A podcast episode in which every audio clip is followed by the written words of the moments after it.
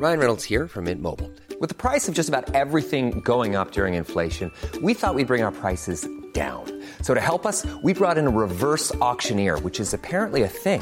Mint Mobile unlimited premium wireless. Ready to get 30, 30, bit to get 30, bit to get 20, 20, 20, bit to get 20, 20, bit to get 15, 15, 15, 15 just 15 bucks a month. So, Give it a try at mintmobile.com slash switch.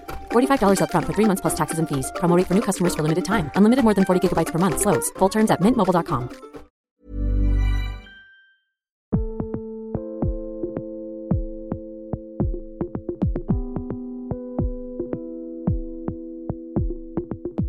Bienvenue dans Au cœur du crime, une série proposée par l'Obs. Ils ou elles se sont retrouvés de par leur métier ou par le hasard de la vie au centre d'une histoire judiciaire et ils nous racontent comment leur existence a soudain basculé. L'affaire Guy Georges, deuxième épisode, Mathieu Delahousse reçoit l'avocate Solange Doumic. Solange Doumic, bonjour. Bonjour Mathieu. Vous êtes donc celle qui a provoqué les aveux de Guy Georges, le tueur de l'Est parisien, jugé en 2001. Il comparaissait pour le meurtre de sept jeunes femmes en plein Paris. Un procès d'assises, c'est un moment où parfois éclate une vérité. Ces aveux-là étaient nécessaires, ils étaient en tout cas très attendus de la part des familles des victimes. En fait, tout le monde savait que c'était lui, mais il le niait, et tout d'un coup, il l'a révélé. Il fallait encore qu'il le concrétise euh, par des mots pour que ce soit acté. Il fallait pas qu'il revienne en arrière. Il est revenu le lundi après le week-end, le président ayant suspendu l'audience après euh, l'émotion de son avocate à lui, en disant bon ben on se retrouve lundi. Quand il est revenu, il a refusé de sortir de son box. Il est arrivé dans une couverture habillée de force par les gardiens de prison. Euh, il avait complètement quitté le personnage de quasi jeune homme de bonne famille qu'il jouait pendant la première semaine, puisqu'il a dit je pisse sur la justice. euh, enfin, voilà que il voulait, il ne faisait que euh, que gueuler. euh, bon. Était dans la rupture complète. Il ne voulait plus rien dire. Plus... Il insultait tout le monde. L'audience a été très rapide du coup. Il est reparti à la demande de son avocat qui a dit, Alex Ursulet, qui a dit, on peut reprendre demain. Et le lendemain, il est arrivé, tête rasée, sweatshirt blanc, impeccable. Avant, il était habillé en noir, là, il est habillé en blanc. Et son avocat lui a posé une litanie de questions avec chaque euh, victime, une litanie qui correspondait à l'arrêt de renvoi de la chambre de l'instruction. Donc, euh, Avez-vous tué mademoiselle Benadi? Oui. Avez-vous tué mademoiselle Nishkamp? Oui. Avez-vous tué mademoiselle Frinking? Oui. Avez-vous tué mademoiselle Siroti? Oui. Avez-vous tué mademoiselle, mademoiselle Magde Oui. Avez-vous violé Annie Le Fléouter? Non. Avez-vous agressé Valérie Lausanne? Non. Avez-vous agressé telle jeune femme? Non, etc. Et voilà les aveux qui sont euh, prononcés. Voilà.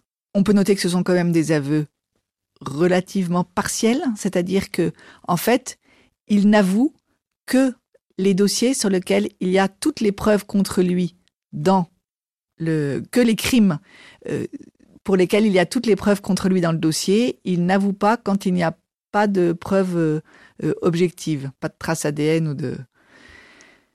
Mais enfin, il avoue, il avoue comme une litanie, il avoue froidement, et après, euh, il s'assied et il sera comme insensibilisé pour la fin du procès. Dire, il ne sera plus l'étranger qui regarde, désolé pour ce qui se passe, mais il sera, euh, voilà, euh, pas vraiment présent.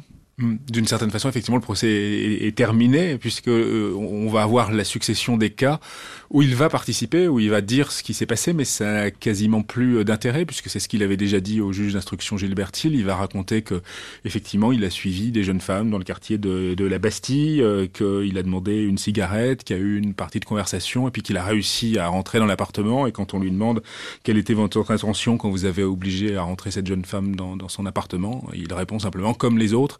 Et effectivement, le tueur en série raconte toutes les histoires lui-même euh, en, en, disant comme les autres. Mais euh, plus fondamentalement, euh, ce qui m'intéressait, c'était de savoir ce que ça provoque dans la collectivité de, de gens que vous avez décrits tout à l'heure, donc les, les, les, familles notamment, d'avoir cet homme qui parle désormais. Alors... Est-ce que vous avez le souvenir d'avoir une mère qui lui a dit merci?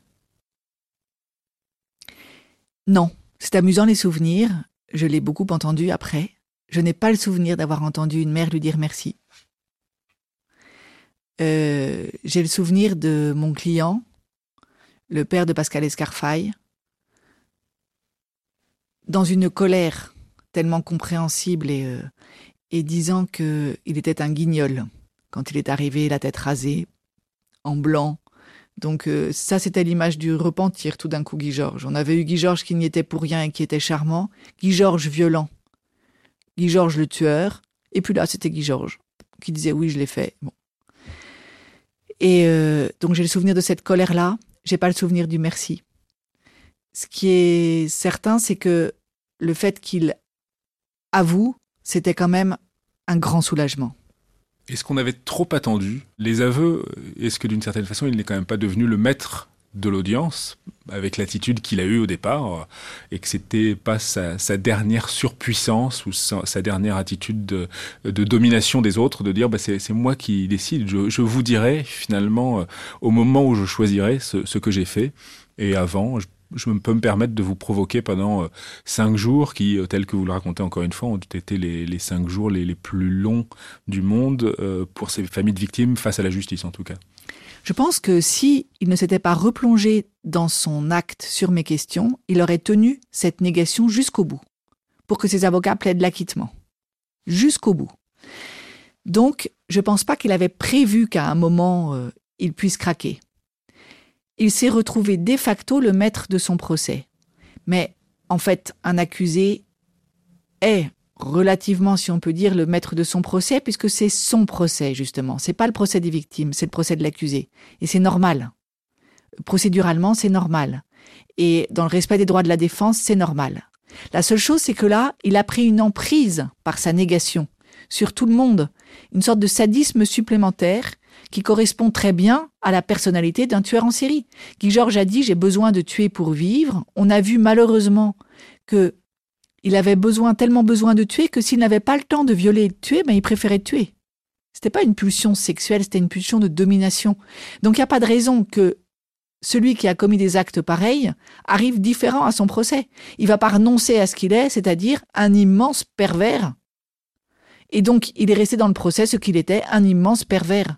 Et il a tenu tout le monde. C'était un séducteur, c'était un manipulateur. On l'a bien vu aussi quand il parlait de ses amis. Le jour où il a assassiné Pascal Escarfaille, il a commencé par passer deux heures dans un café à aider une amie dépressive qu'il tenait du coup, une amie qui l'admirait, qui, qui faisait partie de ses groupies inconditionnels.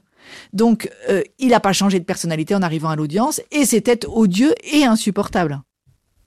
Est-ce qu'on aurait pu faire un procès sans lui? Est-ce que cette hypothèse se, déroule à, un moment en disant, ben, il l'a déjà avoué, on, a les, papiers, on a les procès-verbaux. Non, d'abord, on ne peut faire un procès sans quelqu'un que si on n'a pas réussi à l'arrêter, à le trouver, à l'emmener de force à son procès.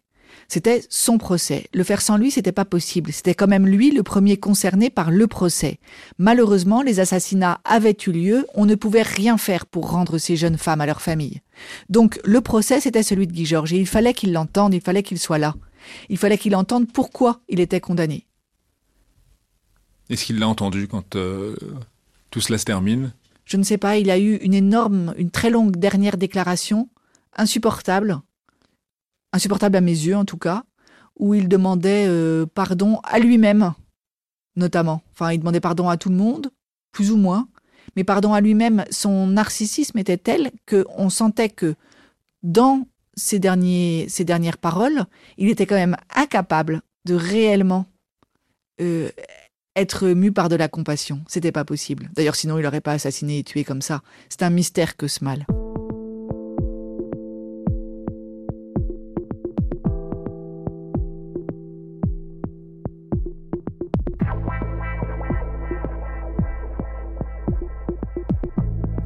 Il y a eu plusieurs autres procès ensuite, dans les années qui ont suivi, de, tueurs en série, de, tueurs. Il y a des faits divers euh, très récents. Euh, on pense notamment à l'affaire Nordal-Lelandais, où cette question euh, des aveux était à chaque fois très, très importante.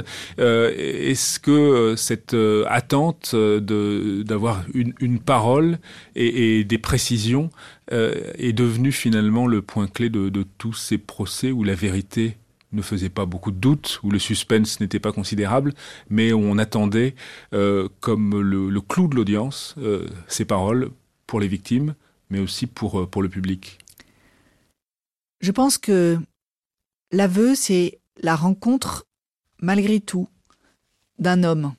Tant qu'on a uniquement la preuve de la culpabilité par le dossier, par le papier, par le, les enquêtes de police, on ne rencontre pas une personne. Et on a du coup du tueur uniquement une espèce de mythe. C'est euh, euh, Dracula, c'est épouvantable, c'est on ne sait pas. Le jour où quelqu'un parle, il peut y avoir la rencontre de deux humanités.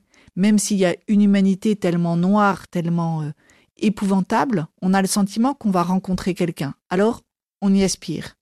Et puis malheureusement, une fois que l'auteur a parlé, on se rend compte que ça ne change rien. Que c'est pas parce qu'il a dit qu'il est plus humain.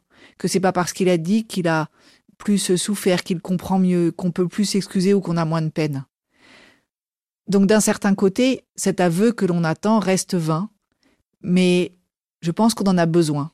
On en a besoin parce que la personne qui a assassiné n'est pas uniquement un monstre, elle est à la base, et c'est ça tout le mystère et tout le côté d'autant plus épouvantable, à la base, elle est un homme. Plusieurs euh, études et plusieurs psychiatres disent qu'il est impossible pour certains actes, en tout cas, d'avouer quand on est un criminel, parce que euh, c'est tellement insupportable de faire face à, des actes qu'on a soi-même commis, que c'est innommable, qu'on s'effondrerait. Euh, est-ce que c'est un mécanisme que, de votre côté, comme avocat pénaliste, vous, avez déjà rencontré et analysé?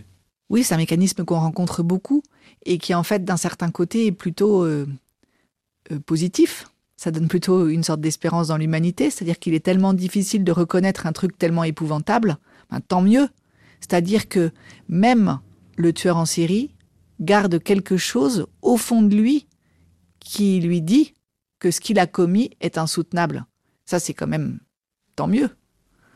Est-ce que ça, marque euh, une vie de défendre euh, une partie civile dans un, dans un procès pareil euh, Ou est-ce qu'on arrive ensuite à passer euh, aux, autres dossiers et notamment à faire face aux, aveux de, de, personnalités ou, de suspects euh, qui sont engagés dans des faits forcément moins graves si on considère que Guy Georges était dans l'échelle la plus haute qu'on ait pu trouver ces, ces 30 dernières années? Malheureusement, il y a un degré dans le mal où quelquefois on ne fait pas de comparaison. Et je ne pense pas que ce soit le dossier le plus épouvantable que j'ai euh, défendu. Et d'autre part, à chacune de nos affaires, à chaque fois que nous défendons un client, et nous défendons quand nous sommes en partie civile aussi, je trouve que nous grandissons, nous avocats. Donc oui, le procès euh, Guy Georges est un procès que je n'oublierai jamais. Oui, il m'a fait euh, grandir dans le métier mieux comprendre, je suis plus armée, j'ai été plus forte après parce que voilà, j'ai j'ai appris. Et c'est sûr que là-dessus, c'est quelque chose qui a été très dur et que je ne regrette pas. Mais qu'est-ce qui est resté C'est le, c'est l'avocate? C'est la femme? Ou c'est peut-être simplement euh, celle qui a accompagné un, homme qui venait demander justice après la mort de sa fille? Je pense que il est difficile pour moi de dissocier l'avocate et la femme. Donc, euh, ce qui est certain, c'est que ça a imprégné les deux dans ma vie. Que dans ma vie de femme, avoir vécu ce procès, c'était quelque chose. Et qui est loin d'être anodin. Et dans ma vie d'avocate, c'était extrêmement important. Quant à accompagner mon client, c'est un mélange des deux. Je suis avocat et je suis femme et j'accompagne mes clients comme je suis. À quoi vous pensez quand on vous dit euh, simplement le, nom de, Guy Georges aujourd'hui? Euh, je me dis que ça serait bien qu'on me parle aussi de mes autres dossiers parfois. Mais ah. sinon, quand on me parle de Guy Georges, je me revois dans la salle d'audience vide juste après les aveux. Je suis sortie en dernier. Les aveux qu'il avait mimés sur mes questions. Sur le coup, je ne me rendais pas compte de ce qui s'était passé. J'étais juste fatiguée. J'attendais que tout le monde sorte pour avoir un peu de paix.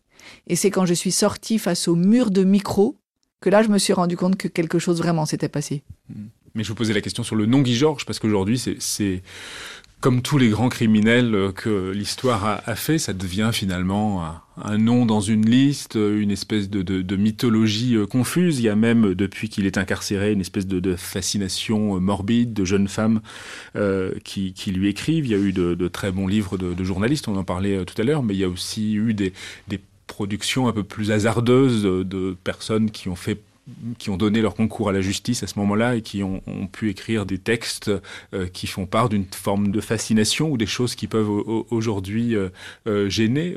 Est-ce que toute cette traîne qui peut y avoir derrière une, une affaire pareille, parfois vous, vous rend mal à l'aise? Parfois, je trouve que c'est pesant. Je pense que c'est pesant pour les victimes et je pense que c'est pesant pour tous. Je trouve qu'en fait, on n'a pas envie de penser au mal. Vous savez ce qu'il est devenu, lui, par exemple? Guy Georges, il est en prison. Je crois qu'il a grossi. Et vos clients? Et mes clients, ils vivent avec cette euh, blessure terrible, qui est d'avoir perdu leurs filles et sœurs dans des circonstances tellement atroces. Et eux-mêmes ne se replongent pas sur ce, sur ce parcours? Non, euh, je pense que mes clients ont une seule peur, c'est que Guy Georges sorte de prison. Voilà.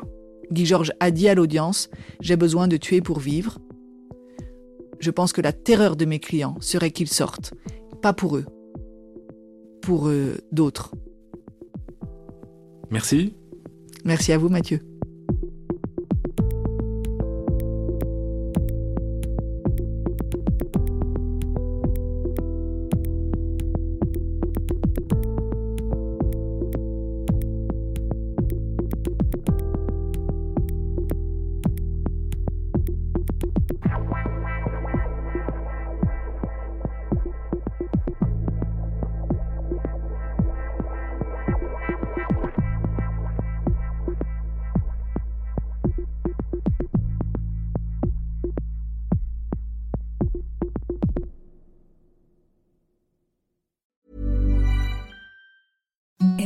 The softest sheets you've ever felt. Now imagine them getting even softer over time. That's what you'll feel with Bowl and Branch's organic cotton sheets. In a recent customer survey, 96% replied that Bowl and Branch sheets get softer with every wash. Start getting your best night's sleep in these sheets that get softer and softer for years to come. Try their sheets with a 30-night guarantee. Plus, get 15% off your first order at bowlandbranch.com. Code BUTTERY. Exclusions apply. See site for details.